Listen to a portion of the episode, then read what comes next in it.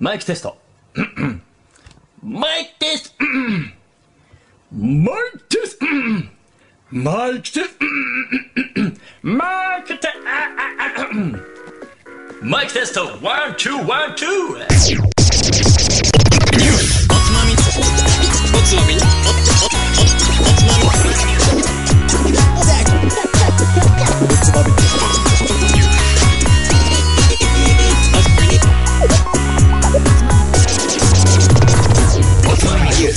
こんばんは今週のおつまみニュースもおすすめの日本酒を紹介しつつどうでもいいニュースの中から酒のつまみになりそうな話題をピックアップしてゆるゆるだらだらと語り合う番組ですこの番組は僕たい平とはい、こんばんは、カットと。誠がお送りします。もういいねパッといいじゃんあ、本当に？もう、なんか、カット君のそのブレ感がいいね。まあ今日は元気だね。若干空テンションではあるけどね。いいよいいよ。なんか楽しい週末を過ごしたのかな？ううん。ーん、どうでしょう。なんかそんなのが伺えるような感じですか？ら、まあ皆さんいかがお過ごしでしょうかね？うまいうまいうまい。なんかよララジオっぽくない？ラジオっぽくない？めっちゃよかったね今かねよかった。つながりいいよ。ラジオっぽい、ラジオっぽい。ラジオったねもうちゃんと僕らラジオやってますから、もう40何回、45回ですか？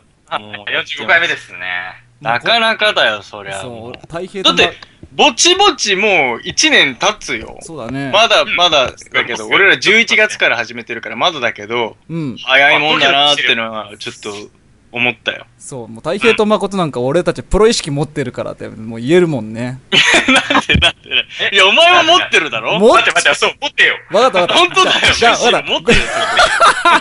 じゃあ、50話からちょっとプロ意識持って頑張ります。だけど、なんで次回からじゃねえしかも今回からでもいいだろ。まあ、まあまあ、そんな感じでも、まあ、3人仲良くやっていきましょう。やりましょう。ということで、えー、はい大平さん、今週もはい、日本酒の紹介はあるんでしょう待っかてました。もちろんありますは、はいい待ってました。うん。紹介させてくださいはい。おい。今回は和歌山県和歌山県、はい。車坂車坂。出たあれ、俺知ってるぞ、それ。おほら、ご存知ですか？カット君、あれじゃん。純米酒フェスティバルで飲んだじゃん。の、の、そうだ、それだ。その通り ね、覚えてるよ、うんもちろん。美味しかったもん。そええうん。正解ですそれで。そうだねあ、そうだね。自分が飲んだ時あるお酒を紹介してくれるのは嬉しいな。そうだね。うんうん。そうだ。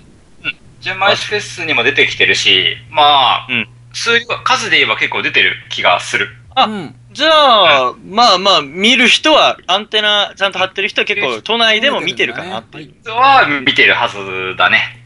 はい。なんで、まあ、見かけたら飲めるタイプのお酒かなと思います。なるほどまあ、今ね。回その、ははい、車坂の、うん。えー、あ秋上がり、はい。純米吟醸、生原酒、いやーもう、カ持ってきましたット君、これはこういう時なんていうの？ロイヤルストレートフラッシュですか？そうですねま あ。ロイヤルストレートフラッシュです。まあ、まあ俗に言うと、俗に言うとそう。そうだで、ね。まあ、今回秋上がりを初めておつまみです。このし今シーズン初めての秋上がりを持ってきましうんはい。た。はいいいね。まあ前回もね、その秋にあったものはやっぱ秋に飲みましょうみたいな話で、うん。はいはい。早速、早速入れちゃいまし早速入れちゃったね、もうね。た。はい。いいんじゃない？早速入れちゃいました。いいね、いいね。まあまあ、このお酒ね、まあ秋上がりについて語りたくはあるんだけど、ちょっとね、酒の方のエピソードの方が長いから、まずはちょっと乾杯させてください。はいはいはい。そうだね。はい。わ。かりました。じゃあ乾杯しましょう。いいね。よいしょおうん。今回一升瓶で買っちゃってね。いや、お前大体一生日で買ってるから何にも驚かない。何にも驚かない。そう。実は今ね、ペースが落ちてて、なんか、うんのペースがさ。あうんあのー、今日に限らず、近頃、そうそうそうそうそう。飲むペースが落ちてる10分ぐらいからちょっと溜まってきてるんだよね、まだ。あらま、やばいあらま、冷蔵庫がいっぱいいっぱいです、僕の。い体の中で何が起きてるのか。やいやいや。まあまあまあまあ。まあまあまあでも、それでも前に進み続ける男を。わかったよ。はい。というわけで、乾杯させてください。はい。はい。じゃあ、乾杯乾杯。どうですか？その、和歌山県の車坂。飲みいやこれはね、うんちゃんと車坂であるうんっ。ていうところで、うん。車坂の紹介でもしていきつつ、語ろうかな。あ、もうなんかお前、今日はなんか用意してるな、この語り口。今日はね、喋りたいことがいっぱいある感じの。すみませんが、うんす。みませんが、長いかもしんないついでに、うん。一つ、ちょっと整理しておきたい情報があって、はい、はい付き合おうじゃないか。はい。まあ、この車坂をまあ語る前にちょっと整理しなきゃいけないのがう、ん。はい。日本の仏教について。仏教 なんか俺らその類多いね。違う、あのね、カット君、うんこいつさ、うんもともとそういう、なんつうのオカルトチックなスピリチュアルな話、うんまあまあ好きじゃん好。きだね。それをね、最近に日本酒に絡めてくるし、うん。特に絶対にあのね、ポッドキャストのヘビーリスナーに大変がなってるあの、都市伝説、影響されてるよ、アカウントこいつね僕と時々イルミナティを聞きすぎ。ぎて、完全にね、そっちに引っ張られてる。まあまあ、否定はしない。でも、大丈夫。俺も、正直仏教の話とか結構好きだから、うん。まあ、ある程度食いつけるかもしれないし、まあでも、びっくりするのが、うん日本酒とどう絡んでくるのかなっていうのはちょっとまあ、ああ、そうですね。まあ、絡むのかわかんない。ただ整理するべき土台なだけかもしれないけど、うん。まあ、はい気になるね。そこがじゃあ今日はちょっとテーマになってくるんだね。そう、いつもはラベルからそうなんですよ。まあ、正直、うん最近ちょっとそういうのやりすぎたっていうのがあって、うん 自覚してるんでありますか？いや、そもそもね、前回のロッコンでも般若心経とか言ったしう、ん。うんで、不老船の時も地蔵が出たとかさ、そうだね。その前で、天石月下出たとかねの時も山岳信仰がどうこうとか言ってそうださね、。うん。なんかね、最近、こう日本酒と日本仏教が切り離せない状態になってきちゃって、あ、だからもう、どうあっても、それがついてくると。もう語ろうと思ったら 紹介しようと思うとついつい出ちゃう仏教がポッて。だからもう、ここで本腰を入れて、そう。ちょっと整理させて一旦は、そう、一旦は整理しとこうと。はい。なるほど。だから皆さうんん覚悟して聞いてください。今日は仏教の勉強も入りますかもしれない。はい。そうだね。ちょっと勉強していただくことになる。いや、まあ、今後ね、あの、先を君とかさ紹介していく上でね。うん。カット君とかだってあんまりその仏教の話とか、そんなにね、馴染みはないんじゃない？食いつけないと思う、うん俺はうん、。だからまあ、その視点でちょっといろいろ突っ込んでくれたらいいうんリスんだけど。ナーがちょっと回ってでまあ、じゃあちょっと大変に聞いてみよはい。そうだね。先に言っとくと、まあ、俺も全くもって初心者だしう。、ああ、はいはいはい。多分これから話すこともすげえふんわりした話だから、ああ、オッケーオッケーオッケー。うんまあそうだね。うん。うんそれぐらいでいいんじゃない？酒飲みながらだし、どうせ。そうそう、言っとくんだけど、でもさ、まあ、やっぱり思うのが、ほら、お葬式とかに行ったりとかさ、うん。はい。っていうこともあるかもしれないし、我々の年だとね。はい。とか、あと、まあ、そもそも家に仏壇があったりする。うんはいはい。はい。で、これ、日本人にとって割と切り離せない話なのかなっていう気がしてて。うん。まあそうじゃないかな。うん。で、でもその仏教についてってよく分かってないじゃない？そうなんだよね分かってない、うんそう。なんとなくだもんね。うん、で、まあ単純に今回はそういう話を一旦ちょっとだけ整理します。はい。はい。ざっくりとね。うん、うん。はい。いいよ。というわけで、ちょ、ちょっとお得かもしれない。あの、要は若い人とかで、あんま馴染みない人、まあちょっと聞いてみると耳寄りな情報もあるかもしれないそうだね。ね。まあ、そういう時俺も知らなかったっていうのがうん結構あって。で、まず、じゃあ日本仏教。特にこの話は、先に言っとくけど、日本仏教の話だから。はい。はい。あもともと仏教っていうのは中国から伝わってるんだけど、うん。その中で、こう、日本に入ってきた中で、古くから日本に伝わる仏教っていうのは、まあ、特に全く別な形を成してるから、うん。まあ大乗仏教という形になったら日本のまさかね、もう、うん君詳しいじゃないですか。全もちろん。すごいな。まあまあ、そういう話です。まあ、中国っていうか、まあ、インドからだよな。渡まあ、ってインド、ま渡って。さに、まさに。まあ、釈迦っていうところがね、うんとかね、ブッダとかから始まる、その、仏教の流れなの、うん組んでるけど、日本に、日本ライズされた。そうだよね。だいぶ変わってるっていう感じだよね。だいぶ変わってる。うん。うん本当に変わってるみたいだね。うんわ。かんないけど。うん。で、まあ、さらっとやりますけど、うん。うん。じゃあ、そもそも二人は、えーっと、仏教、日本仏教の中だと、うん。えー、南無阿弥陀仏はい。はいと、南無法蓮華経。うん。法蓮華経。うん。っていうのの違いっていうのはわかるかな？ああ、ちょっとそこ、念仏の中身はわかんねえな。南無阿弥陀仏と、あ、わかんないね。その違で、いこれ、多分、この言葉自体は知ってるでしょ？うん。南無法蓮華経知ってる知ってる。南無阿弥陀仏うん。南無阿弥陀仏。うん。うん。この言葉は多分みんな知ってると思うんだけど、うん。はい。この、それぞれの違いっていうのは多分分からない人の方が多いのかなってなんとなく思ってて、うん。で、俺も知らなかったんだけどね。はい。うん。えっと、ナムっていうのはそもそも、うん。うん。その、何々を信じて従います的な意味なんだよね。はいはいはいはいはい。うんで、ナム阿弥陀仏っていうのは阿弥陀仏をうん信じて従いますっていう意味だし、はい。うん。うん。南無妙法蓮華経は、まあ、うん法蓮、一応法華経という方向を信じますみたいなはいはいはい。感じになるわけですけど。両方我々はこれを信じます、我々はこれを信じますっていうことをこうそうだね唱えてるわけですね。うんうん。もう唱えてるわけだね。うん。で、阿弥陀仏を仏として祈るっていう信仰が、うん一応、念仏と言われるわけだね。はい。はいはい。うん。うこの言葉もやっぱり有名な言葉で、うんうん。で、念仏をやる人っていうのは結局、その阿弥陀仏を仏として祀ります。で、阿弥陀仏っていうのは、すっごい素晴らしい人で、うん人っていうか、まあ仏様で、はい。うんえー、まあ生きてる間、うん。うん。この世は本当に苦しい世界だ。はい。で、生きてる間は絶対に幸せになれないと。うん。はい。だけど、阿弥陀仏、生阿弥陀仏、生阿弥陀仏唱え続けたら、はい。死んだ時に、あの、阿弥陀仏が道案内をしてくれて、うん。うん。まあ、極楽浄土へと連れて行ってくれると。その、だから、輪廻転生を繰り返して、この辛い世俗から離れて下脱できるっていうことになるのかな。まあ、まあ、浄土に行けるって話だね。うん。まあ、その、浄土っていうのは素晴らしい世界だと。はい。まあ、うん。天国みたいなもんでしょ？そうだねだから、うん。生阿弥陀仏って唱えてれば、きっと死んだ時に浄土に行けるから、うんとり、うんとにかく今は唱えるんだ、みたいな。うん。はいはいはいこの念仏さえ唱えればいいんだっていうことだよね。そうそうそううんそう、そういう信仰。うんで、これは宗派として、まあまさにこの浄土っていうところで、浄土宗、浄土真宗うん。とか、〇〇本願寺とか、うん。よくある、そういうタイプのところが、この南無阿弥陀仏を唱えるうん。信仰をしていらっしゃいます。へで、まあ、それと対して、まあ、対してっていうのも変な話なんだけど、まあ、い一まあ、方で、有名な、うん。うん、んまあ、一方で、と。うん。で、法華経っていう経を読むことで、その、どんな生まれ方をしても、うん。その、生まれ出てきたことに、うん。いい悪いは全くないと。はいはいはいはい。まあ、生まれてきた段階でね。そうそうそうそう、うん何もいい悪いなんていうことがそもそも感覚として間違ってて、うんで、どねどんなにいいことも悪いことも、もう、そんなものはないと。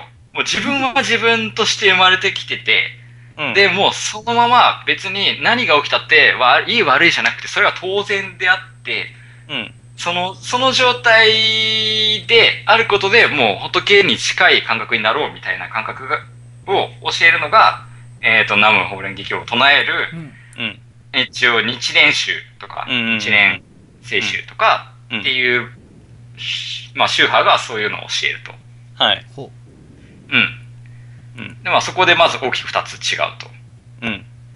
うん。で、この、さらにもう一個一応、もう一個一応、もう一個っていうのもその、要は、それぞれが全く別な話じゃなくて絡み合ってるんだけれども、そうだね。うん。うん。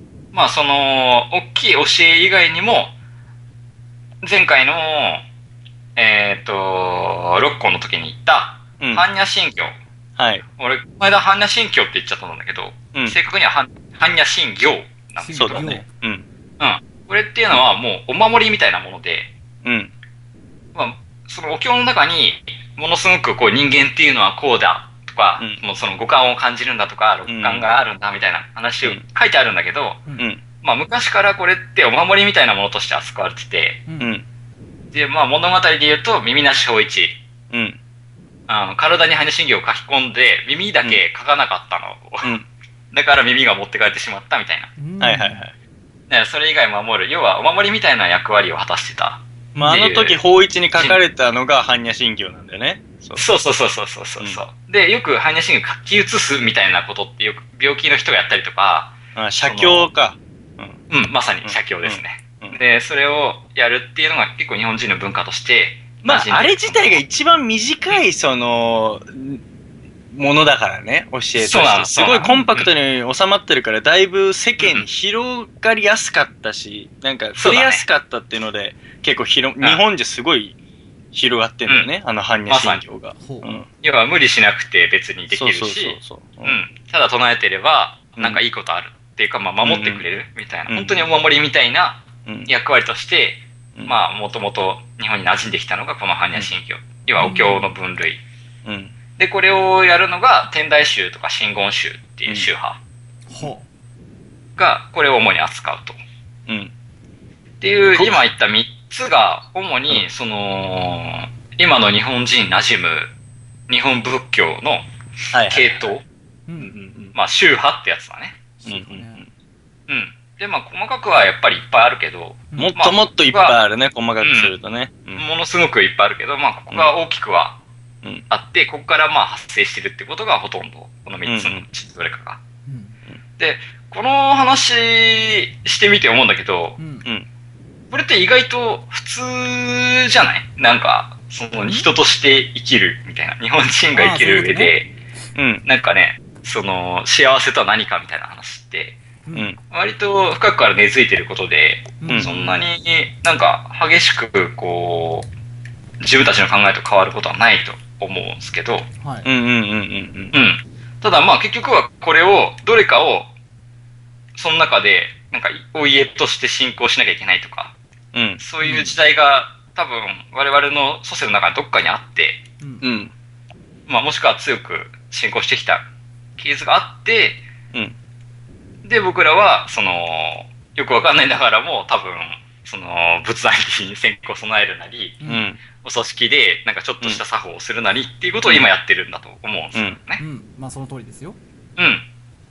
でもここが一番、今今回整理してきた、しておきたかったところなんだよね。うん。ほうほうほ知識としてね。知識として。う。うん。うん。で、ここまで大丈夫ですか、はい、大丈夫です。はい。まあまあ、そうやってまあ我々の心に根付いてますよね、と。うんはい。はい。はい。うん。そういうことです。で、まあこれって結局まあ普通のことですよと。うん我々にはうんはい。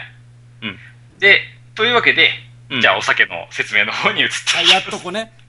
おい、もうこっからどうそれを引用していくのか俺気になるけど。確かにね。いや、いや、今回、要は、この車坂っていうお酒をやります。おう、で、車坂なんですけど、うん。えっ、と、まあ、まずこの車坂っていう名前名前の由来から、ああ、気になるね。でもうん本当に、んあの、書くのはさ、この乗り物の車に、坂道の坂、これで車坂だよね。うん。そうだね。まあ、うん YouTube 見てる人は出てるのかな。うん。出てますね。はい。でも、はい一応これが、オフィシャルにも、えー公開されてて、はい。あ、その由来が？えーまずうん。うん由来が公開されてるんだけど、その中で、まず、小栗半岩っていう、日本の、初め、初めて聞くね。小栗半はい。まあまあ、わかんないよね。小栗半 まあ、これ、小栗半岩っていう、まあ、日本の中世以降に伝承されてきた伝説を元にしてるんですよ。ほうほうほう、ここでも来ましたね。はい。まあまあ、伝説来ちゃうんですよ。また伝説、伝説来ちゃいましたって話。はいはいはい。はい。うんで、まあ、この小栗半岩っていう主人公うんが、もうこの伝説の主人公っていう人が小栗半岩って言うんだけど、うん。あ、その人の名前なんだ。主人公のね。名前なんだね。うん。うんうん名前なんだね。うんこの人が、うんえっ、と、熊野っていう場所に向かうときに、なるほど。通った坂のことを、車坂と呼ぶらしいんですね。うん。ううんん。で、誠はまあ、熊野って聞くとわかるか。どこだか。いや、ていうか、熊野古道の関係してくるその通り、その通りです、そうだよね。うんあの、和歌山だしね。はい。和歌山だから、このお酒。うん。で、えーまあもちろん熊野古道なんですよ。かって分かってる、全然わかんない。まあいいけど。まあいい。まあでもそういう、すごいいい、なんつうの、綺麗な森の中のなんか、あのうん、道があんだよね。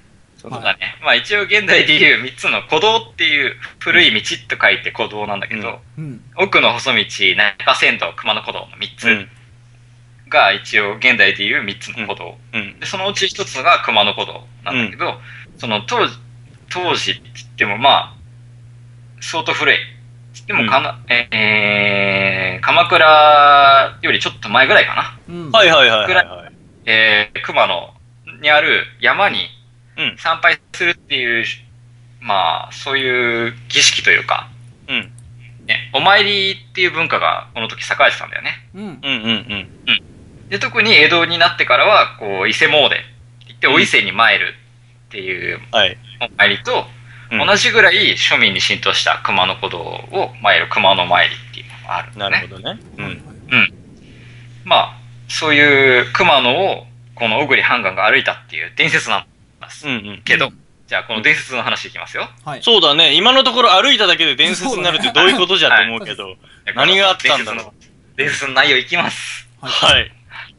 えっとねもったいぶらずに来いよ本当だよ。いや、もうこれ一個ずつ順立てていかないと、本当に分かんなかったから。そうだね。今のところ、カット君の頭のてっぺんから シーって煙出てるかもしれないけど。いやーもう外を開いて、もう眠くなっちゃったよ。そうそういうね、まあ、まあ伝説があります。そのはい伝説のちょっと話をすると、なんだろう。まあねおよそまあ600年前、うん。うん。えー戦に敗れた日立の国の、えー、城主、小倉半岸は、うん。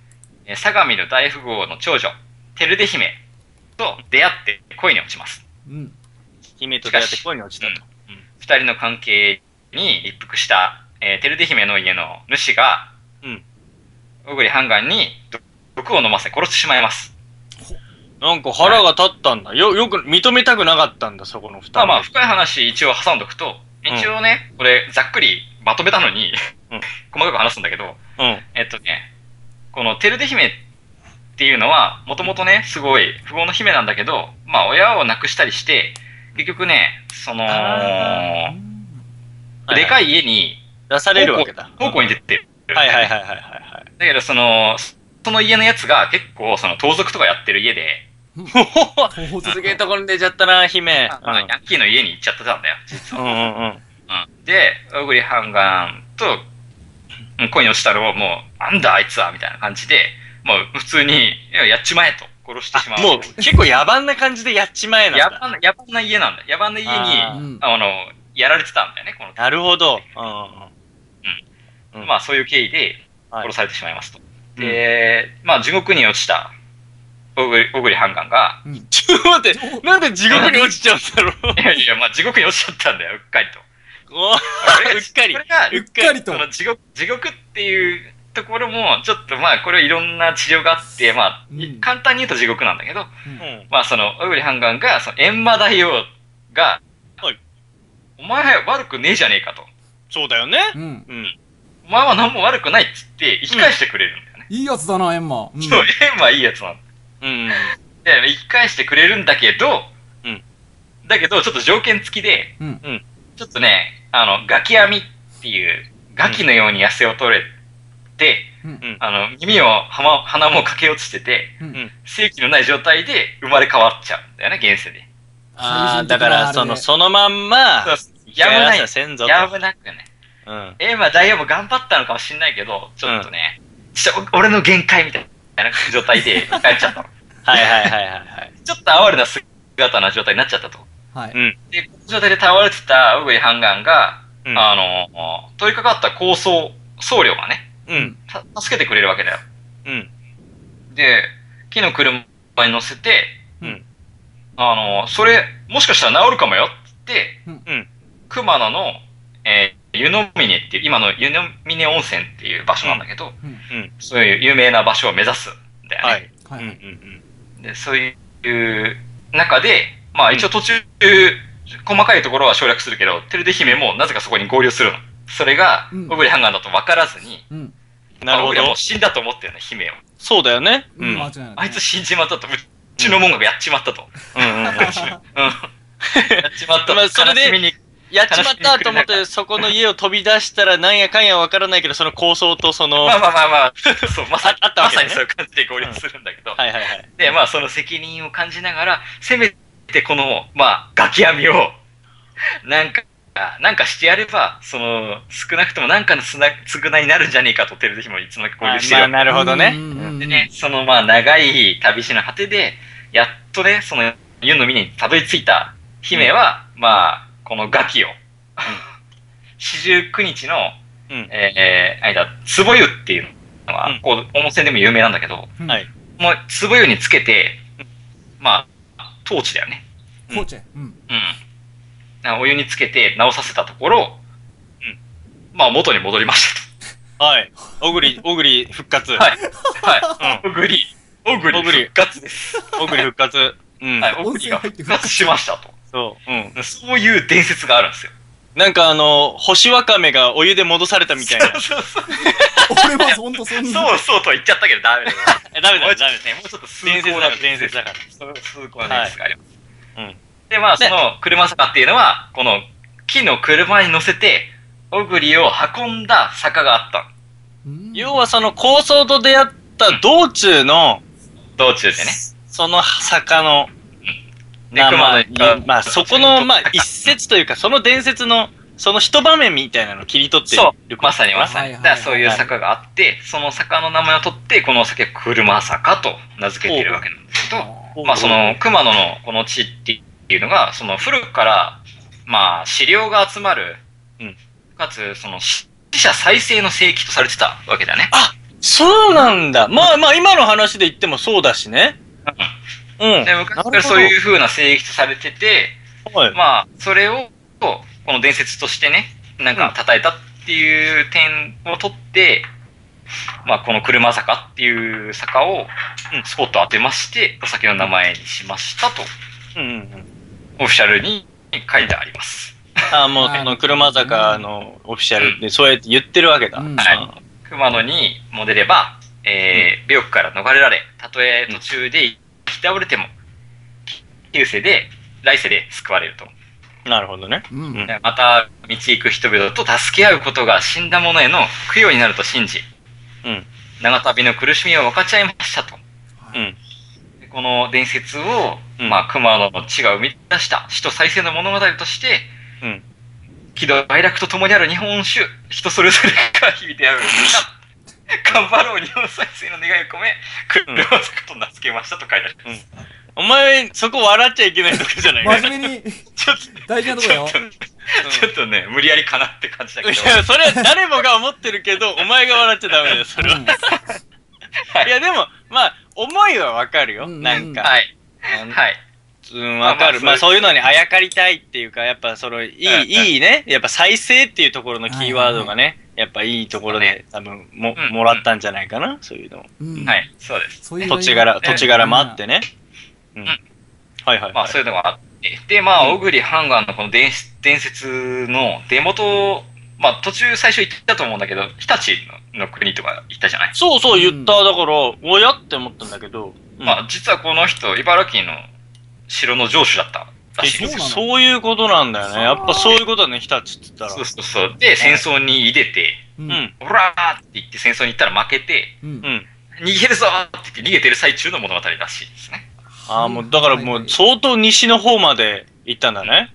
そうだね。もう鎌倉の方に逃げます。その時代だったからね。うんうんうんうん。で、この時代にまさにその、鎌倉時代に発祥した仏教との絡み。えーっとね、要は途中でこの小栗半岸を助けた高僧、僧侶がいたじゃないですか。はい、いたね。この僧侶の正体なんですけど、はい。うん。ね、鎌倉時代中期、うん。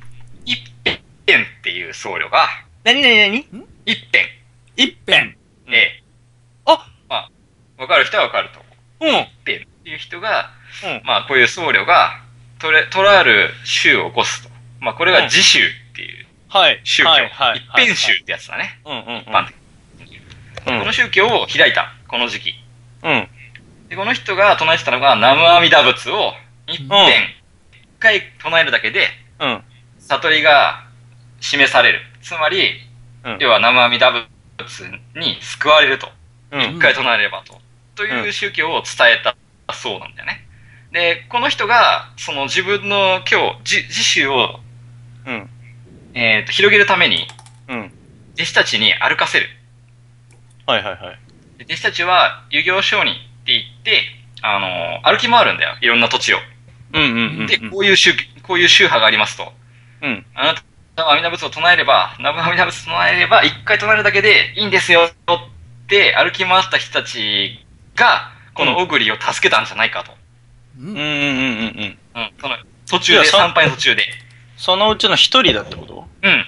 そのうちの一人っていうか、まあ、複数で回ってるらしいんだけどね。あ、なるほどね。うんうん。で、そのそれぞれの、その遊行商人っていうのが、立ち寄ったお寺が、遊行寺って言って、今も名を残す寺になってるっていう。うんうんまあそういう時代とともに流れゆく中で生まれた伝説のうちの一つ。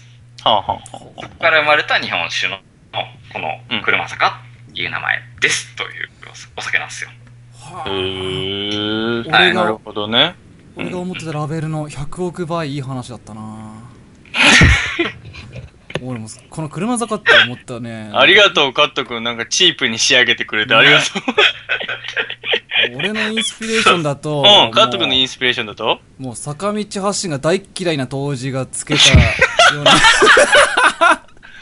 カット君うんいいねそうそんなインスピレーション。坂道発進が嫌いで、そう、もうほんと嫌いだからもう、うんね日本酒にしちまえみたいな。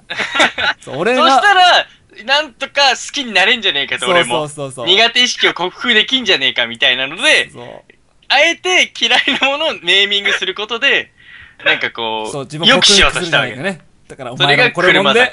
これを飲んで、お前らも克服しろよという。天才的ですね。いいね。でも、その、あはい。まあまあ、まあ、で、まあ近しい話とか、まあ味わいの話なんだけど、はい。もうなんか普通に抑えられてるかと思って。いいよいいよ、大変なに。どうぞ。味わいなんだけど、う結構ね、力強いんですよ。うん。ぐっと。ん。わかるわ味があるかる。なんだそんな感じだったよ。うん。まあこれが、上り坂を歩むような力強さと。はいはいはいはい。うんうんうん。で、後味。うん。後味は、下り坂を駆け下りるような爽快感。うん。おー。これを目指してる。まあそうだよね。坂と言いながら、上りだけのイイメージだけじゃなくて、うん別に坂って言ってるから、上りも下りもあ、りかますうまく表現してるみたいな感じなんだ。そうですね。あなるほどね今日、やっぱ、なんかのテレビ見たら武田鉄矢がそんなこと言ってたんだけど、うん。うん。山は、山は登るだけじゃ登山にはならないと。そうだね。うん。下って初めて登山ですと。うんうんうん。登りっぱなしはそうなんですよと言ってましたよ。確かに、確かにそうだね。間違いない。なんで、まあ、下るところも爽快感がきちんとあって、だからお酒にはその両方が表現されてるというようう、なんこと。を目指しているっていう話なんだけど、確かに味わってみると、その、飲んだ時のグッて力強い感じを感じるんだけど、うん。うん飲み終わった後のスッっていうキレの良さは、確かに綺麗です。はい。うー、そう、そうだね。で、割と軽やかというか、その、なんだろうね、ねちこくない味がすごいいいと思いますよ。はいはいはい。はいはい。それお米は何かね？山田じゃなかったっけかな？違ったっけ？この子はですね、書いてはいない。書いてはいないか。うだったかな。ん。うん。ちょっとね、書いてないんで。まあ、それはまだわかんないってことか。うん。なるほど。車坂ね。いやー、はなるほどね。いや、でもねあの、はいうん、仏教の話とかね、いろいろあの勉強していくと面白いよ、ほんとちょっ。と面白かったそうだねそもそもの、だから、まあ、どっちから入ってもいいんだけど、そもそものその、ブッダの仏教っていう、だからほんと、インドの方のね。はい。はい。そこと、もう一つその日本の大乗仏教っていうのを、うんまあ、順番立てて知ると結構やっぱ面白い。なるほど、とかで。すよね。で、太平が冒頭に言ったように、やっぱり知らず知らずに根付いてることっていっぱいあって、うん、で、そこから仏教から来た日常使われてることとか、言葉とかもいっぱいあるから、めっちゃ多い。うん。なるほどとか、こんな感じで我々の生活に関係してたのかとか、うん。なんか思うと、なんかすごいね、あの、いろんなことが腑に落ちてきたりして、うんね。なんかなんか本当それを勉強しただけで知ったことで、ちょっと心安らぐみたいなところも実際あったりするから、そうだね。非常にいいやっぱり、うん、日本酒も古くからやっぱり栄えてきたというか、古い時代から、こう、育ってきたものだから、うんどっかで影響を受けてるんだよね。あ、そうだろうね。まあ、やむなくね、話すことになってしまったなと思った、今回。すごいね、お酒の広がりっていっぱいあるね、ほんとね。でもそれは歴史といって、その切り離せないから、また仏教も強く絡んでくるし、で、面白いのがさ、やっぱりここでこうやって放送で話そうと思ってさ、その、答えを知りたがるじゃん、俺とか。はいはいはい。こう仏教とは何ですかと。うん。うん。ないんだよね、答えが。だからね、ちゃんとね、説明できないんで、これうんも。解釈でしか言えないっていうところがあって。まあ、そりゃそうでしょうな。うん。うん。もううん歴史がそれだけある話だしちょ。っとね、ちょっとね、これも全然俺も今回話せてないから、ままあ、あ、ましてや、そう、一朝一夕でこうね、し調べたからって話せる話題でもないわ。でもない。全くその確定できる話でもないから、ちょっとね、まあ今回聞いた話は、まあこういう違いっていう部分を一応意識して話したから、うんうん。うん。まあ今後お酒に絡んで、ここのこういう話が絡んでるよっていう時にその違いがわかるようにっていう部分でうん話しただけだ、あるんで。違いが分かる男になりましょうかってことそうですね。そうですね。違いがわかる男、女になってください。うんなってると思うけどな。うん、まあね。こんだけいろいろね、もう何十回もこうやって話してたらね。確実に近づいてるよ。違いの分かる男に。そうだね。そうだね。ついにね、もう仏教の話しちゃったかと思ったもん、俺も今日。まあね、そうだね。いいんじゃない？なんか、そろそろおつまみニュースっていう題名変える？そうだね。ちょっとね、すごいな。おかんと木刀みたいなのつけたいね。ほら、もうすぐパクるんだもん。まあでも面白いよね。やっぱ、はい。歴史を学ぶとかそういうの大事だし。そうすというような、だいぶ深い、結構時間深く使いました深く。潜った話、まあ、はい潜れてんのかどうかわかんないけど、まあ、いろんな広がりのある話になりましたね。浅いまあ話じゃなかったね。さら、さらりとね、さらりとそういう話がありますよさらりと。。う。うんん。して、まあこの車坂、和歌山に紹介しはいます。。はいもうとにかく美味しいお酒だったっていう。確かにガツンっていうイメージがあるお酒だった。あの、飲んだ時に。えっとね、結構車坂自体は、うんあのー、銘柄としてもそんなに古くないっていうか、まあ新しめの銘柄で、はい。まあ、東京でもよくイベントとかやってるのを見かけるし、ね。うん。若向けにうん活動してるところなんで、ははいい。ぜひ飲んでみてください。見かけたら飲んでみてください。うんはい。おすすめです。そんな、ありがとうございました、お酒の紹介。おいで、カット君その冒頭もなんか元気そうだったけど、なんか今週末は皆さん何してましたか？あ、僕はその地元の友達とうん。飲みに行ったりしてしてましたね。おうおうおう、ん。それで元気だったんだ。そうそうそうなんかいいお酒が飲めたの？そうですね。まあ日本酒とかじゃなかったんだけども、まあうんとりあえずラフにしばらくぶりにみんなで話そうかって。あはいはいはいそこでさ、あの、結構、あの、おしゃれなお店に連れてかれたんですよ。ああ、なんか友達の紹介で？そうそう、うんいいお店あるんだよって。うんまあ日本酒とか全然そういうのじゃないんだけども、それ茨城？そう、茨城茨城。ああ、うんうん。そう、近場でね、うん。そう、いいお店があるんでおしゃれなと思って。おうおう。あ、じゃあ俺もそういうとこ知りたいっうん。て思って、ね、ついてったんだけど、うんおいおいいやー、それ俺誠いけないな、もう、その看板を見た瞬間、誠はここ絶対来れないな。誠は誘えないな。なんでおしゃれな店なんでしょ？おしゃれなお店。まあまあ、いや、俺、いい、うん。うん、なんで？まあね、全然、うん店行けるじゃん。うん。おしゃれな格好していくわ、俺も。そう。誠とか読んでもよかったんじゃねえかなと思ったんだけど、あ、これ誠来れないわ。なんでだ？よ。まあまずそのお店の中入ったんだよ。まあまずその話は置いといて。うん。うん。あまりとも雰囲気良くて、うん。もうなんかバーみたいな。バーなんだほバーだね、カウンターがあっおてう、ほんと奥奥に、一式、4人ぐらいなん大人になったね大人な、ほんと大人な感じ。あね、今、今、誠外で待ってるからね。そう、外に待ってる。まだ俺入れてないのね。まだ外で待ってる。そうで、ほんとなんか、カップルとか、その女と友達2人ぐらいで、まあ、うんひそひそと、ねうん、小声で、ひそひそとやってるわけですよ。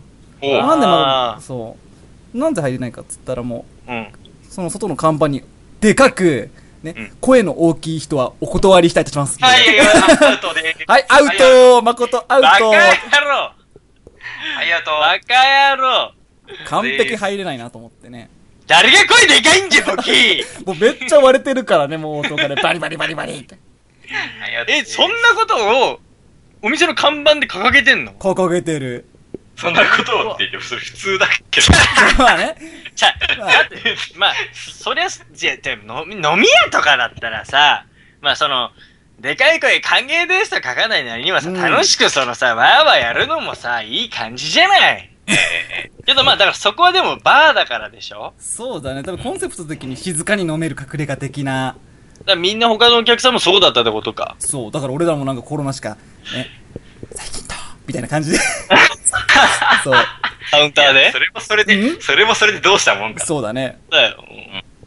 まあでもそれはそれで、あの、普段とはちょっと違う飲み方ができて楽しかったってことでしょ？そうだね。ワイワイというよりはまあひっそり。ひっそり、あの、ししっぽりとなんかこう飲めた感じでよかったんでしょ？そうそうそうそう。いや、俺だってそういうところに行ったらちゃんと合わせますよ、そういう TPO に。ちゃんと合わせますよ。静かにできる子だから、ちゃんと。すいませんっつって。全然同意が得られないんだけど、どうしたもんかなもう。多分注文する。何も言えねうん。もう多分注文した瞬間に、うんこれくださいって言った瞬間に多分追い出されるね。え、もうその時点で、注文の時点でイエローカード出んの？言ってるでしょうね。、そもそも入れないでしょ、だなんで。俺のその見見た感じでもうこいつダメだみたいな。ボリュームぶっ壊れてるやつだから。お客様ってなる。そう、多分けんな。俺たちもそんなお店にでも行ってたのね。そうそうそうそうそう。なるほどねな。るほどね。うん。大平とか、さ、いや、うんえーっとね、また日本酒飲んでた？えいつ？いや、まあ飲んでたんだけどさ、うん。うんうんうん。土曜日？土曜日の朝だよね。うん。地震ですよ、地震。あったはいはいはいはい。うん。自信あったね、土俺は曜日の朝東京湾がだけど東京湾を震源とする地震があったうんらしいじゃないですか。え、あったよ。俺起きたよ。全然気づかなかった、こっちは。え、嘘私も全然気づかず。ええいや、カット君は多少離れてるから、うんまあ、んどうかなと思うけど、俺でも千葉でもすっごい揺れだからそんなね。でかかった本の当？いや、太平とか結構びっくりすんじゃねえかなっていうぐらい揺れたと思うよ、あのね。前の日に飲みすぎちゃってね。いや、だからお前本当にね、危ないよ、マジで。あれの規模の地震で起きられないって言ったら、お前何で起きられんのって話だよ。参ったね。参ったよ。あなんかメトロ止まってるとかなんとかって。あ、そんなでかかったんだね。いや、結構だったよね、ほんと。もう母ちゃんから LINE めっちゃ来てたもん。バーン、バーンって言って、大丈夫かとか大丈夫や。でも、それすらも気づかず寝てたんだろ、お前。今起きたって言って。心配さすなよ、お前。本当だよ。だって気づかなかった。朝に起きる地震が悪いでしょ。まずも。赤じゃねえ。アホかよそこはやめてほしい。そこは避けろ。空気読めって思う。アホだな、ね朝に地震はやっちゃいけない。うん。いや、もうそれで、はい。そういうことがありました。ねちはみ何やったんだい？あ、俺はね、あの、地元に帰ってましたよ。はいはい。あ地元に帰って、まあ友達と飲んだりとかもしてたんだけど、うんまあ一応その、まあきっかけとすると、その、やっぱあのーちょっと前にすっごい大雨あったでしょ？あー、そう。で、鬼怒川。の、が、バーってこう、水漏れて、今もう、もう尋常じゃないでしょ、あの日が。そこですよ。一番やばいの。まあそこら辺の話みんな茨城出身だからさ、うん。もちろんまあ気になってるし話したいこともいろいろあると思うけど、俺自身もやっぱりそれが気になって、で、うん。まあ、もう速攻でその時にもう母親とかには連絡して、どう？って言ったら、まあ大丈夫？みたいな話にあったんだけど、うん。まあなんか、まあなんか気になることもあったし、はい。ちょっと帰ろっかなと思って様子見で帰って、でまあ向こうの友達と会って飲んだりとかしてて、で、なんかその、俺のその、すごい仲いい友達が、うん。あれ、ほら、上層紙がよく出てたでしょ？はい。そうだね。上層紙がもうすごいことになったみたいな。うん。で俺の友達が、うん上層学院、高校ね、あの、高校野球とかでも有名な上層、はいはいはい。野球部。うん。そのすぐ近くに住んでんの。俺、上層紙っていうのはよく分かってなくて。う、ん。えどこだろうって近いじゃん、と。で、で、で、うんで、うん。上層市の位置はわかんないけど、上層学院はわかる。上層学院があるところが上層市だとしたら、うん。あれ？あいつんち沈んだんじゃねえかなって思っちゃって。やばくねえかと思って、うんそんな確認もしながら行ったんだけど、うんまあ結局は全然違う場所だったから、うん。き結局多分二人はさ、北の方に住んでてさ、うん俺はつくば市だから実家が、どちらかというと近いのうちなんだけい。ど、うん。まあ正直、うちはなんともなかったんだよね、ほんと。うん。車で30分ぐらいのとこだったから、上層市とかが。そうだね。だから、特にあの、エリアメールとかで避難してくださいみたいなの出たみたいだけど、うん。結果なんか何もライフラインも止まらないし、うんまあ、近くに川あんだけど、そこも別に無事で、まあ、なんともなかったらしいんだけど、結構ほら、県南で、三街道に実家がありますとか、うん。はい。えー、まあ、おじいちゃんおばあちゃんのお墓がありますとかっていう人も結構いてさ、Facebook で見てて、もうほんと大変だと。すごい大変だったね。すごい。大変だってのは言ってて、だって周りで結構そういう話なかった？前らのとこも。いやまあ、周りっていうほど、まあ、近いところはなかったんだけど、うん。でも、うん。いや、こんなことあったかっていう話なんだよね。いや言う、たらほんとだよ。ね かつてないじゃん、これって。かつてないよ、その、うん。大雨ったってさ、そうそうそうそう。なんで今回、特別韓国みたいな感じで出てたもんね。うんもうあのなんかね、まあ、い都内じゃわかんないけど、茨城県にはなんかその、家についてんだよ。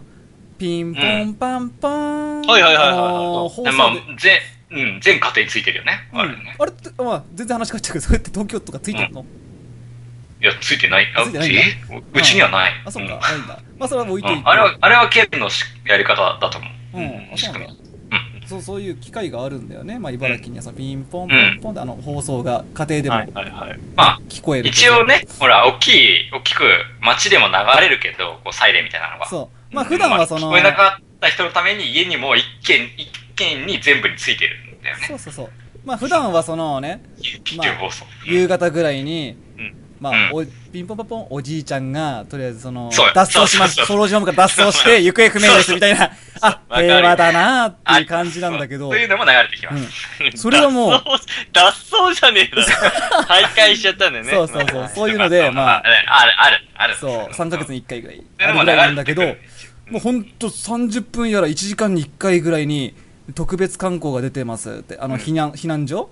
うん。何人小学校が避難所となっておりますとか、っていううん。初めて聞いてあんなの。ね本当に、あ、その時、あ、やばいんだなって俺は思って、え。ううん、うんん。。そう。中川でも見に行こうかなと思って。で、中、中川の方も、中川はどうだったの？あっちは大丈夫？もう水位はめちゃめちゃ上がってたけど、うん。まあ、まで。ょうど、多分避けてくれたんじゃない？雲が。そこもだから気になったんだよね。中川もやべえんじゃねえかなと思ったけど、まあ、そこまで言うのはなかったよね。ギリギリ大丈夫だったみたい。なるほどね。うん。いや、ちょっとあの、だから、雨降ってどうの、大雨でやべえみたいな話は夜まずあったじゃん。うん。で、そんだけすごいブワーってなってるのは次の日の朝なんか流れた、俺のイメージなのね。うんなんかその、ブワーってその決壊してみたいな、あの堤防が。うん。なんかこう、なんか人、うんまさかあんなことになるとは、もう誰も予想してなかったみたいな感じだったよね、よね本当にね。うん。うん本。当だよね。うん。で、今見ても、ニュースで見ても、信じられない状況だよね、本いや、当に。もう信じられないね。信じられない。そそれが、それが本当ちょっと先のところで、俺なんか実家帰ってたから思うけど、本当ちょっと先のところであったっていうのがもう本当信じられない。うん。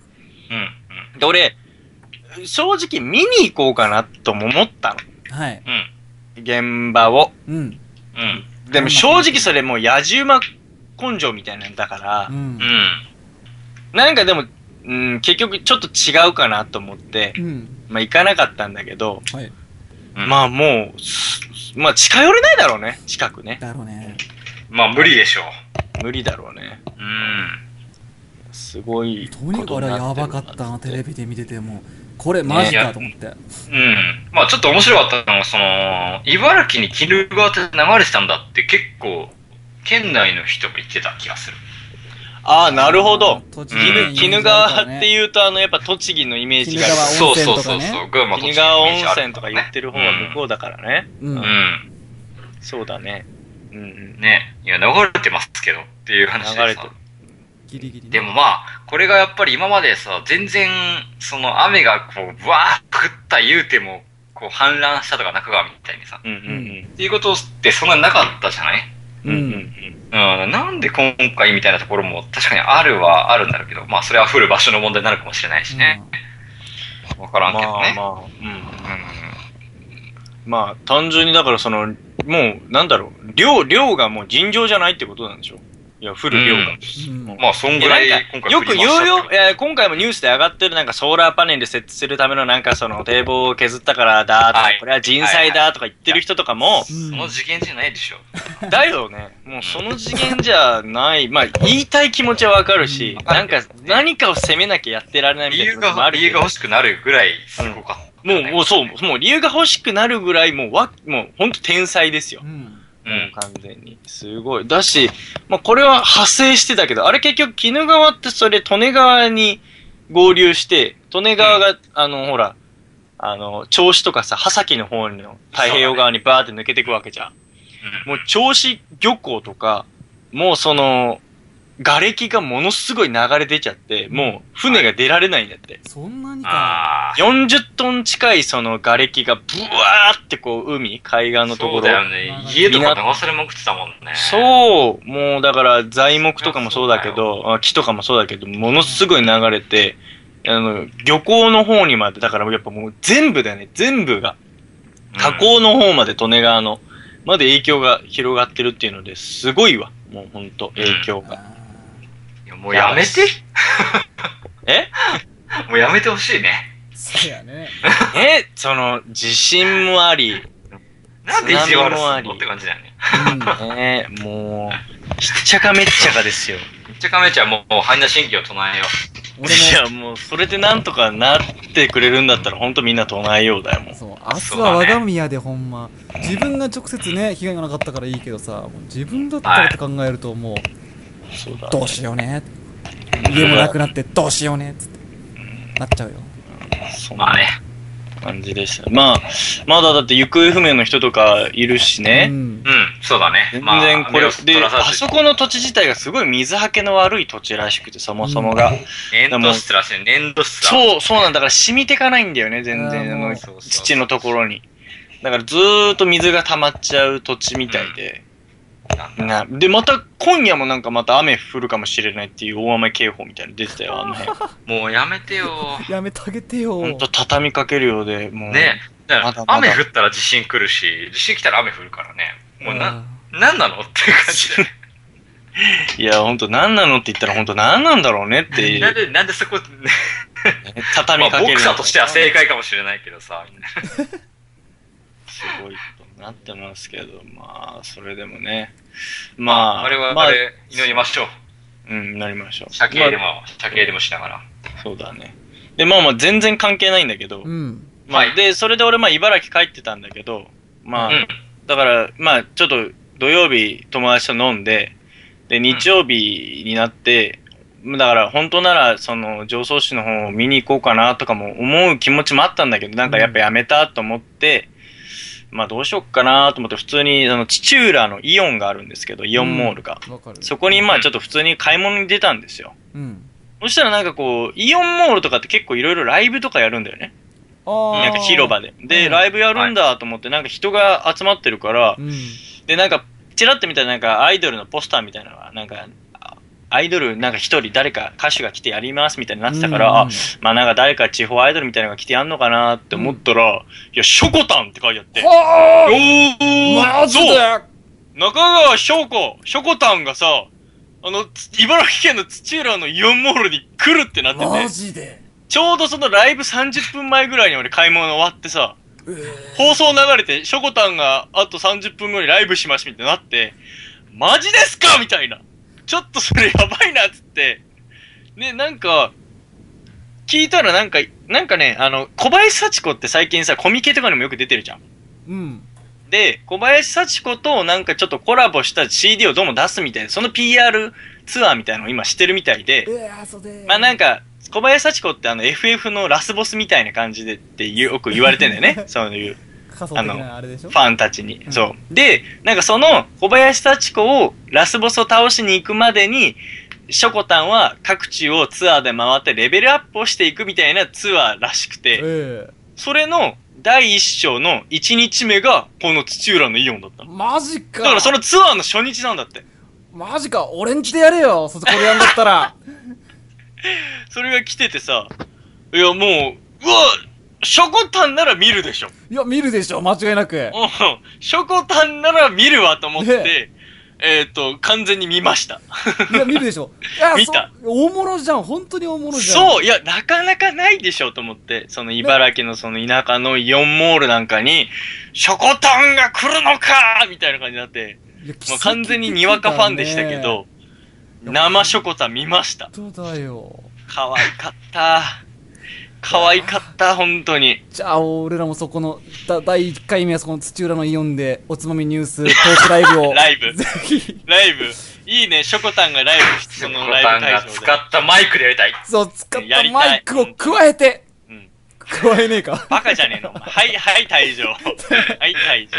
二度と呼ばれないそう、そんな、そんなことで僕はまあ元気をもらいましたよ、ショコタンに。ああはい羨ましいよかった。まあなんか根強いファンみたいなのも来ててね。うんなんかすごいなんかあの、もういっぱいでなんか、なんか光るライトみたいなのをね振りまくってるファンとかもいたよ、やっぱり。さすがショコタンそういうの連れてくるな、みたいなう。んすごかった。あそんなのもありましたよ。そんな週末でしたね。羨ましいはい うん。まあ、災害の中になんか巧妙があって感じだったね。まあ、どうなのかわかんないけど、まあ、あ感じでした。茨城。はい。そんな週末でした、ねはい。もうこの時点で1時間経過してるっていうのが恐ろしいんだけど。長いつも通りニュースのコーナーニュースってニュースだからね、よニュースやりましょう。はい。ニュースのコーナーいきます。1個目。ポケモンとイングレスが融合した AR ゲーム、ポケモン GO 発表。iPhone、Android 対応、ウェアラブルも活用。えー株式会社ポケモンが人気 AR ゲームイングレスの開発元、ナインティックかな？ナインティックとコラボしたスマートフォン向きゲームポケモン GO を発表しました。ポケモン GO はスマホを使い、現実世界を歩いてポケモンを捉えたり交換やバトルをするゲーム。ウェアラブルデバイスポケモン GO プラスも用意し、近くに野生のポケモンがいるときに振動や光で通知します。えー株式会社ポケモンとしては異例の大々的な発表会にはポケモン石原社長、ナイアンティックのジョン・ハンケ CEO、ゲームフリークの増田純一氏、ポケモン GO プラスを開発した任天堂の宮松茂氏が、えー登場。任天堂の子、岩田聡氏が過去2年間にわたってポケモンと取り組んでいたプロジェクトであったことを明かされました。というね。ほほほなんか来年なんですけど、はい。来年がちょうどポケモン20周年らしくて、それに合わせて、この iPhone と Android 用のポケモン GO っていうゲームが発売されるらしいですよ。20周年ですね。うん、もうそんな20周前にな年。るんですね。20周年だよ。いや、だって、俺らやってたの、小学校、4年か5年ぐらいじゃん。そんなもんやで。いや、まあ、だから、いや、そうか、4年、4年だね。4年5年。そうだよねいや、その時期にアニメが始まっただけで、うんゲーム自体は、もうちょっと前からあったよね。あれ？そうだで、んその、そそううそうかそうか。ゲーム自体は確かもうちょっと前からあって、あ、そりゃそうか。うんうんうん。ん20周年とか言ってそんだもん。のゲームが出た時から考えたら、いや俺ら、やばいね。いや、だって、20思周い、年しちゃってるわけだからね。いや、思いっきりだって我々赤緑世代でしょ。ねそうだね。で見事に出た頃からでしょ、あれ。いもうあの、サトシだ、あの、主人公のサトシも中年やで。や、20年経ってるもん、だってそうもう。中年20や年で。経っちゃってるからね。うん、そうだよね。ポケモンいや、すげえよね。あ、基でも本、ゲットだぜそう。あー、ポケモン？とか。まあ、そうだね。社会人になったらポケモンだけじゃ生きていけないんだよ。そう、ボーナスゲットだぜ何言ってんのいや、なんで、そんなあの、何そっちの話になっちゃうんだ有給ゲットだぜ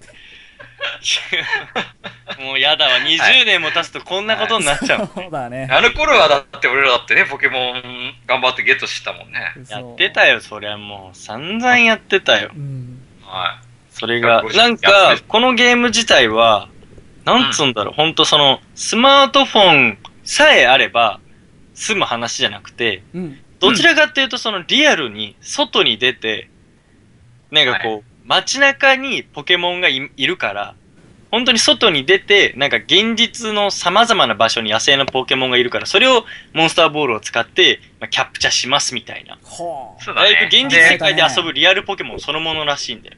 あ。面白そうだな。あれかな二人は、あの、イングレスをそもそもやったことがないのかなもしかして。ないですねイングレスがどういうゲームムなのかも知らない、俺は。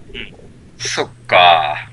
あのね、イングレスっていうのはそもそも Google がそもそもやってた、うんえっと、陣取りゲームなんだよね。ジントそうらい。しいね、なんか。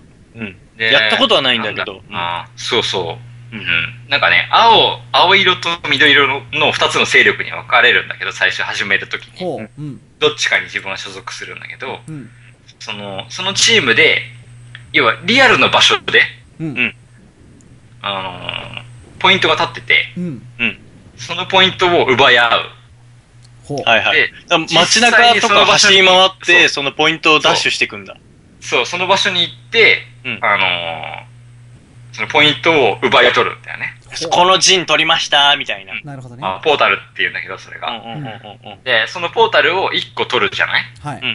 で、まあ、1個取ったのと、えっ、と、他のポータルを繋いで、うん。リンクさせるんだよ。はいはいはいはいはいはい。で、それによって、その場所を、その、繋いだリンク間を、自分の拠点とできる。はいはいはいはいはい。ううん。だから、つなぐとだから三角形ができたり、四角ができたり、そうそうそうそう四角ができたりっていうので、こう、どんどん結ばれて、エリアができてくる。場所同士で繋ぎ合うわけだよね。はいはい。で、始まった時は最初はもうそれぞれのちっちゃいポータル同士がうん。ちょいちょいちょいちょい繋がってたんだけど、うん。本当にもうこれ世界中でやられるようになって、う。うんん。でも国をまたいだリンクができるようになったりしてう、ん。うおーうん。うん。もう壮大な世界レベルのゲームになってたわけだようん。うんうん。それだけだからシェアされて、すごいもう世界的にプレイされてるゲームだってことね。そこまで成長したみんなこれをやるために端末を複数持ったりとか、なるほど。その、ポータルも、あの、敵のポータルを落とすときは攻撃しなきゃいけないから、はいはいその、攻撃するには1分間に1回とかしか攻撃できないから、うんうん。そのアラームとかを、ちゃんと時間が来たら攻撃できるのタイミングで鳴るようにとかする専用のアラームとかが出たりとか、うん。結構水面下で、うん。これはもう熱く盛り上がってるゲーム、未だに盛り上がってるゲームなんですよ。日本ってそんなやってる人いるかね、うんめっちゃいるんだよ、実は。あ、そうなんだ。そうなんだ俺実は全然周りにいなくてさ。うん。これね、知らないと思うね。これまあ、大体、まあ、うん個人的な分析で言えば、うんあの、俺の業界、うん。なるほど。まあ、そうか、そうか。ウェブとか、その、システムエンジニアとか、そういう人たちがめっちゃこぞってやってる。はあはあはあはあはあ。うん。だからもうみんなで一緒に移動してるもん。その、ポータルを、敵のポータルを落とすために。面白いね。そんな週末もありだね。一緒に行きましょう、みたいうんうな。んうんうん。奴ら攻め落としましょう、みたいな感じで、はいはいはいリアルに一緒に電車でガタンゴトン行って、だから、そのポータル同士って、まあまあな距離あるんでしょ？結構あるよ。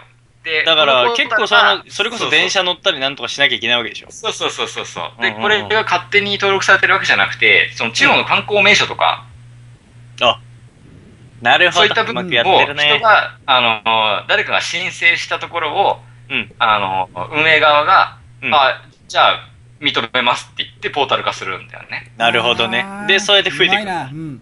うんそう。で、このエングレスユーザーが増えたことで、まあ、地方が、うんああの、自分の街が持ってる観光地をイングレスに登録するために、めっちゃ頑張ってるわけだよ。なるほどあね。イングレスに登録さえすれば、人が来る集まってくるんだよ。うんそこのポータルを取るために。出た出た、お前の好きな話だな、おい。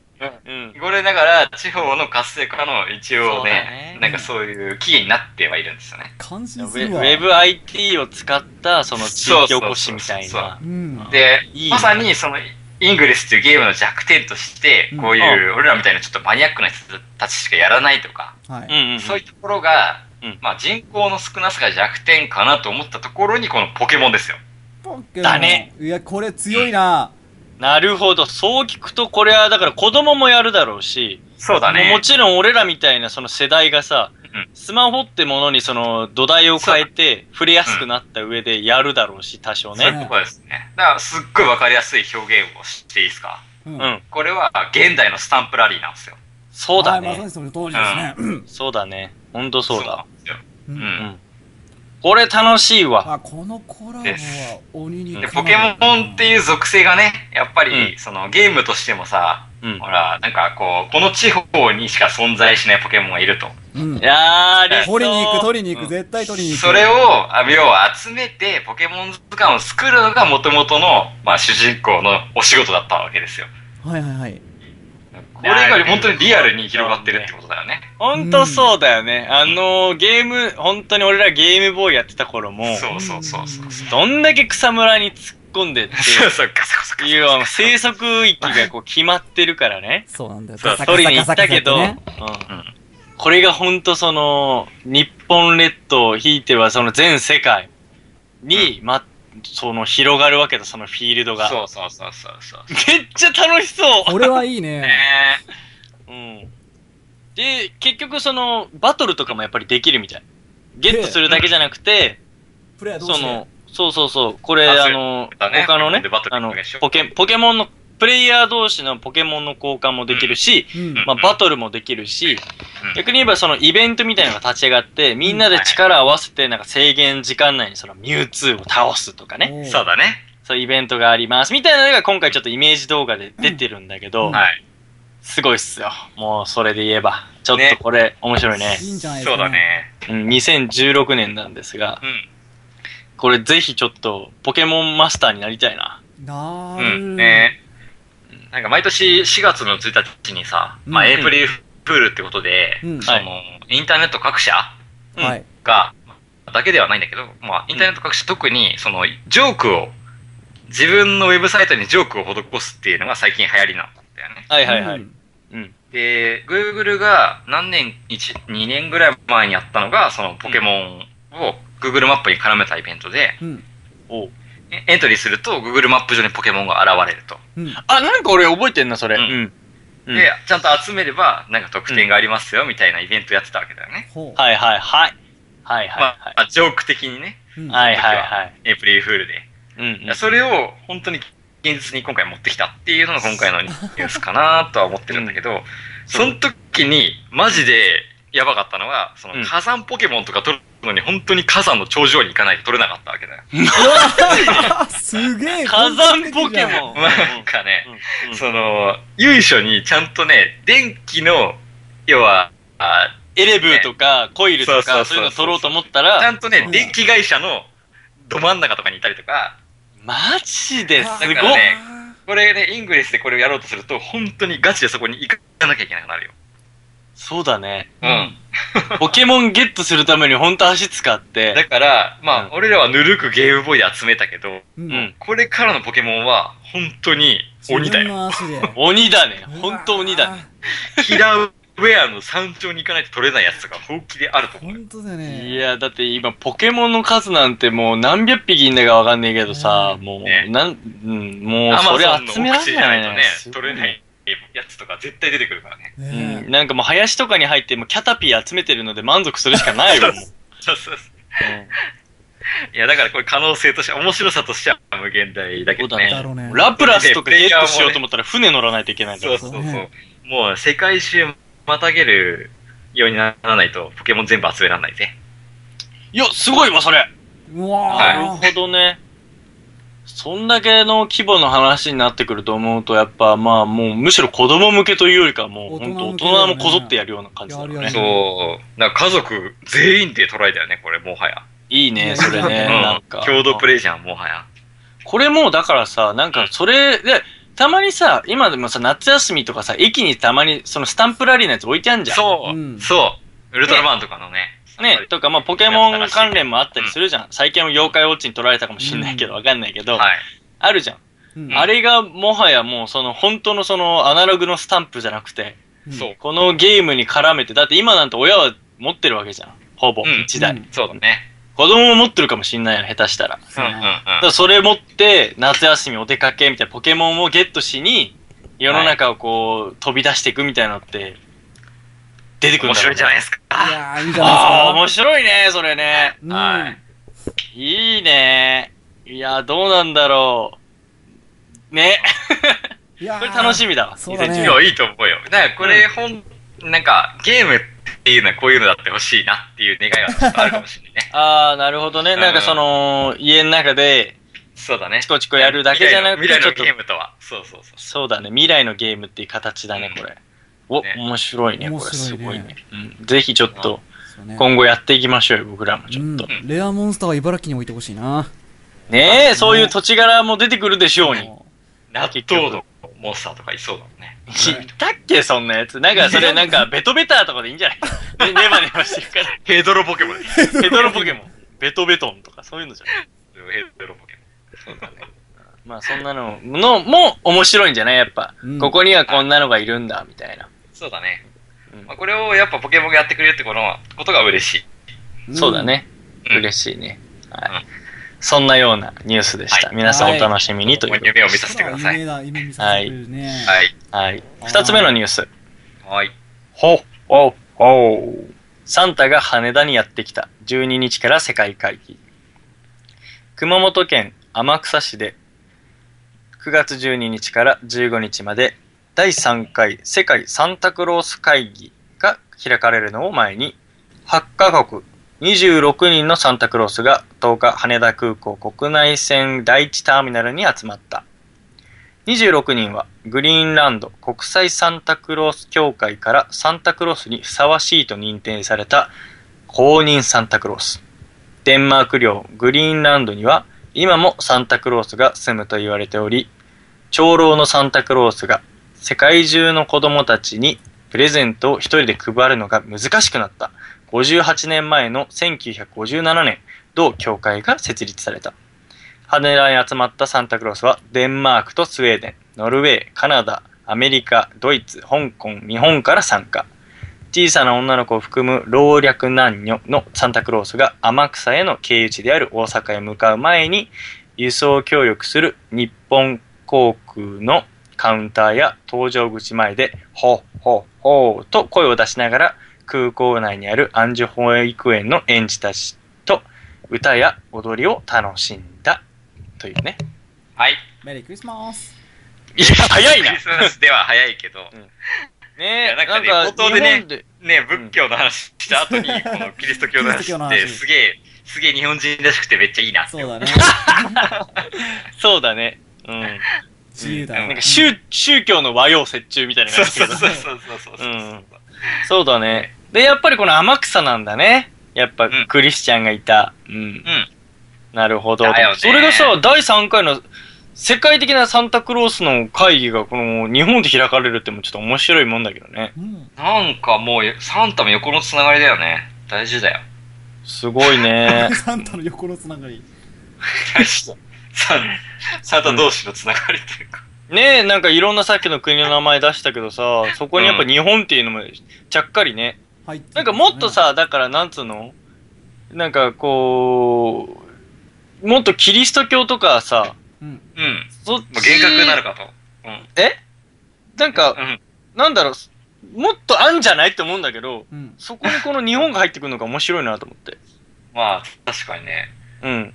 なんか、まあね、あの、サンタが動く歩道に乗ってる写真とかはね、あるあるある確かに。めっちゃね、ふ っこーって動いてた疾んだ 走感あるよね、これね。いい疾走感あちょっる。と画像出し疾ますか。走感。お前、歩けよって思ってそうそう。まあまあ、トナカイなんてどこにいるのかトナカわかんない。イ乗れよみたいなね。いや、すごい。もうでも公認ですから、彼ら。うん。えちゃんとしたいですね。いや、でもさ、これさ、写真見て俺お思っちゃったのがさ、うん。大変だな、サンタクロース。こんな日本のさ、まださ、残暑厳しい中さ、こんなあっちやつ同すんなよ。この真っ赤なコートみたいなのとか、ヒゲもちゃでさ、大変だぞ、これ。サンタに大変って言っちゃいけないんだよ、一番。それ言っちゃだ。確かに俺なんでそんな夢のないことでも思っちゃったんだよね。すんげえみんな笑顔で映ってて、こいつらプロだな、プロって言うのおかしいか。まあ、けどまあ自分がサンタだったとしてみろよ。大変だなって言われるの一番嫌だぜ、なんか。確かに。確かにそうだね。そんなことない方 なんでほうって。アホじゃねえかよ。いや、そうだね。うん。いや、そういうのが、もう、もうそんな会議とかするなると、やっぱサンタクロースってその、ね、そのクリスマスの時期だけ働いてんのかなと思ったらもう一年中忙しいんだね。いいじゃないですか、3ヶ月前行動。正しいっすよ。そうだね。もうバッチリバッチリね。いろいろあの、プレゼントの注文、発注から製造からいろいろ納期にかけて、あ今が一番忙しい時期だからね。うん。いや、四半期とかちゃんと考えてはね。そうだよね。ちゃんと、やっぱ、よ 予算取りとかもいろいろしなきゃいけないし、そうメーカーとね、やりとりもあるだろ最悪。う。遅いぐらい。夢が全くないな 大変よ、サンタクロースも、本当に。いやー、長まな。いいね。でも、こんなさ、その子供たちも映ってるけどさうん、こういうの見ちゃってね、なんか、やったらもう信じちゃうだろうね、なんかね。そうだね。うん。えなんかさ、俺らも、あのー、クリスマスの話で四つのミニュースで一回話したじゃない？した、お前の切ない話聞いたよ。そうそうそうあれか、いや、だからあれ、まあ、もうすぐ1年経つのかってなんとなくこういうニュースやると実感しちゃうところあ、が。そうだね。うんそうだね。我々もこう、しんみりしながらこうやってね、クリスマスっていうものを待ちつつ、もう、なんか。夏が終わったら冬を待ち、まあね。そうだねみたいな。、みたいな感じがいいなと。いや、みんなさ、クリスマス、いや、俺一回ね、なんか今これ、さっきパッて言ってて思ったのが、子供ってやっぱさ、サンタクロースって結構特別な存在であってさ、うん。うん。まあもう本当神聖なというかさ、もう本当なんか信じてる子は信じてるじゃん。まあ、てか信じてるじゃん、みんな。ごめんね。信じてるじゃん。俺も信じてるよ。信じてるじゃん、みんな。うん。だから、でもガットさも信じてるだろ？なんかさこの時あのさ、12月の時期さ、やたらさ、街にサンタの格好した人溢れちゃうじゃん。う。うんん。で、俺も一回サンタのコスコスプレして歩いたことがあるのね、街を。はい。ええ。はい、はい、はい。なんかまあ、そのはい普通の安い格好なんだけど、なんか、で、まあ、トナカイの格好したりとか、なんか、あの、他にもサンタの格好した友達とかと、なんか街を歩いたことがあるんだけど、うんはい。なんか子供に声かけられる時とかあるんだよね。ええ。うん。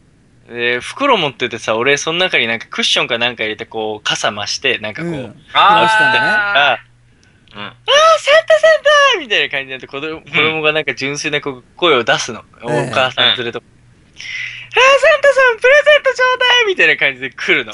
ええ。そうだね、そりゃ。うん。もう俺は二度とその格好をしないってその時。辛くなっちゃって、もうしちゃうからね、だかう。ら。辛い、本当にプレ。ゼントをくれって言われる側だから、いやだから、誠、あの、サンタっていうのは、その程度じゃ成り立たないんだよ。本当だね。そ だから、本当全然ダメだね。彼らがレベルのやつがサンタをやるなんておこがましい。いや、だから本当おこがましいと思ってしまった。もうね、ダメ、そんなの。本当に、マジで。サンタっていうのはね、もう思考の存在だからね。そうだよね。だから、安易にね、そんな格好で街に出た俺を呪いたい パーティーとかで、室内でそうやるならいいけど、うん。なんかこう、街に繰り出して子供の目にさらされるのって良くないなってすっげえ思った。マジで。やりがちだけどさ、うん。俺はすっごい苦しかったわ、あの時。中にはクッションしか入ってないしな。だって、子供からしたらさ、ほら、もう、うほんと小さい子と子だったらわけわかんないわけじゃん。うん。あ、本当にサンタさんがいるって思うかもしれないし、夜綺麗なさ、イルミネーションとか音楽が流れてるところでサンタさんがいたら、サンタさんやっと見つけたみたいな感じで思ったらさ、うん。意味わかんないやつがさ、なんか、俺なんてメガネとかかけてさ、黒縁のメガネとかかけてさ、ヒゲとかも結局つけないでさ、にわかな。プレゼントもねえんだぜ。で、なんか意味わかんねえ、あーとか言ってさ、なんかうまい返しもできずにいたらさ、夢ぶち壊したよね。最悪だわ、お前。俺、本当にね、ショック、良くないなって思ったよ、マジで。あのね、このサンタ協会で議題で上がってると思うよ。日本人はおかしいと。コスプレでやめろと。まずはドンキホーテから潰そうみたいな。あそこで安易に売るからいけないみたいな。コスプレグッズ販売禁止。い本当やでも、だよね、ちょっとね。レリースのセクシーサンタだけは残しといてほしいですね。ミニスカサンタね。あれさ、なんであんなにあのサンタコスプレの女子ってあんなに可愛いんだろうね。あれなんであんなにすっごい可愛くない、まあ、魅力的れではあるわな。あれだけは残しといてほしいね。びっくりするよね。なんであんな可愛くないんだろうね。あれはずるいね。あれは、まあ、いいよね。する。だって、サンタクロースって、まあ、いわゆる今、あの、おじいちゃんだから、男の人だから、うん女の人はええ、あのね、別にね、いいんですよ。そのね、子供だってわかりますから、その違い。だから、女物のサンタクロースの衣装は、OK だと認めます。うんだ確かに歴史上誰だよってや話だもんね。まあまあね。でもなんか歴史紐解くとこれさ、緑なんでしょ、本当は。サンタクロースって。本当に、本当マジか。なんかも、うん、なんか。で、赤のイメージをつけたのは単純にコカ・コーラだと。あーあ、そういうことね。うん、らしいよ。本当の伝統で言うとなんか緑らしいよ、あの、発祥は。やられた。そうだとかっていう話は俺聞いたことあるけどな。えでもサンタクロースそういうと鍵全員赤いじゃんえ？えサンタクロース鍵全員赤いじゃん。そうなんだよ。だから、そのなんか、コカ・コーラ、全員コカ・コーラのしもコべじゃないか。カ・コーラに染まってやがえる。ー、だってこれ、デンマーク領のグリーンランドなんだから、ほんとグリーンでいいじ 間違いないよ。ゃん。ねえ、なのに、うん、ちょっとそっちに。グリーンまあでもやっぱ一番それがもう浸透してたら、うんそこをまた逆行して緑に戻るとかでちょっと長しにくいのかな。まあ、らしいけど、まあまあ、でもほんといいね。で、12日から15日だから、まだいるわけですよ。あ、じゃあまだいらっしゃるんですね。昨日、今日と、あの、また会議してるでしょうけど、まだ15日までいますから、え天草に行けば、そのサンタクロース会えます26人の公認サンタと会えるわけですよ。そうだね。で、見かけたらなんで緑じゃないですかって聞いて。うわ嫌な質問 嫌な質ーどう問返すか気になるな。やだわ。ね。まあでもそういう話とかもあるんじゃない？でもそういうのもちゃんと公認ですから。うん。ちゃんと会社は用意してると思うよ。まあまあ、勝負をされないように気をつけて。いや、なんすっげえ力持ってんじゃん、怖えわ。なんかあの、おもちゃにされて、誰かの手元に届けられちゃうみたいな。なんかあの、今のあの、ドレスローザみたいなワンピースの。それさおもちゃにされて、奴おもちゃにされてそう。怖いわ。そんなホラー映画とかありそうだな。ありそう、ありそう。うんうん。そうかそうですから。ね、サンタクロース。まあでもまあ、楽しみですね、クリスマス。楽しみねえけど。まだまだだけどね。結局、要は日本で言うとやっぱこの時期やっぱまだハロウィンだから、うん。そうだね。ハロウィンやっとかったてねいう。話をよくもう最近ほらディズニーランドでももうハロウィンパレードみたいになってるじゃん。はい。ああいうのを見てハロウィンのキーワードとかを見たり、街中でももうハロウィングッズを見て、あ、そういえば第1回目のおつまみニュースの1個目のニュースがそのハロウィンの翌日のニュースだったその通りあ渋の渋谷の街がが大変だったっていういっ。ぱいだったっていうのがあって、ああ、もうこんな時期かみたいな。もう一年そろそろ経つのかみたいなのを思い出したんだよねね。ハロウィンのゴミを見るたびにおつまみニュースを思い出すっていう。呪い？なんだそれ。うんいや、でも今年はどうするんですか、皆さん。去年はなんかそんな話もしましたけど、なんか、おつまみニュースで来ますかみたいな話してるけど、まあ、ぼちぼちなんかそんな話もじゃあしていきましょうか。まあ、全然乗り気じゃないからやらないんだろうけど。結局やらないんだろうけど、まあそうですね。ハロウィンとかなんでやるの？みたい楽しいんだよ、やっぱり。俺も一年以下やってみたいよ。な。まあまあまあまあ、なんか考えましょう。うん。そうだなんかやれたらいいね。はもし企画あれば、はい。やりましょうか。いうようなところです。はーい。はい以上ですかねまた。やってきますね。はい。はい。ね以上です。今日は、はい。ペリーさんは来、てんじゃないのかな？来てるのかな？じゃあ来てるっしょ、来てるっしょ。大変呼んでみようか。はい。はい。じゃあ、浦賀の、ペペリーさん。久しぶりだねエリーまた来たよ今もやっぱりおつまみニュース聞いてたけど面白いね仏教の話とかよくわからないけどやっぱりペリーもサンタクロースは大好きだよやっぱりペリも未だにクリスマスになるとイブの夜枕元に靴下下げるもんね。いいよね。でもやっぱり母国と日本のクリスマスの様子は全然違う。全然違うね。だけど、よく言うよ。クリスマスはやっぱり家族揃ってターキー食べるのが一番いいって言うんだよ。でも日本人はやっぱそうじゃないだろ？なんかクリスマスって言うと街はイルミネーションで包まれて、なんか恋人たちが街中に出るんだよ。すんごい和気あいあいと家族と過ごすとかそっちのけだよ。もう、血気盛んな若者たちは。でもね、ペリーそういうの大好きだよ。いいんじゃないの？別にみんな気にしたんじゃないし。もう聖なる夜って、そっちの聖なる夜でも全然ペリーいいと言うと思うけどね。だけど、ペリーはね、一つだけやっぱ許せないのは、なんで日本人はターキーじゃなくケンタッキー食べてるの？あんなので満足できるの？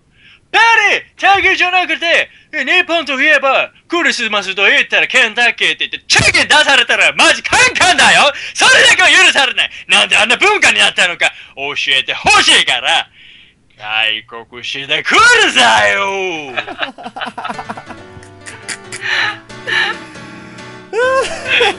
いやー、ケンタッキー美味しいじゃんね。確かにケンタッキー俺もまあイメーだ。ジ操作なのかねなんか、なんか定着してたんだコカ・コーラと同じにね。ねそうかもしれない。もうやられっぱなしやん。や、だよやれっぱなしだけど、でも、結局楽しければいいからねっていう。そうやまあね。ね盛り上げてくれる人たちとして。はい。ということで、今回45回目も聞いてくれた方ありがとうございました。はーい。ありがとうございます。また来週です。また来週また来週、よろしくお願いします。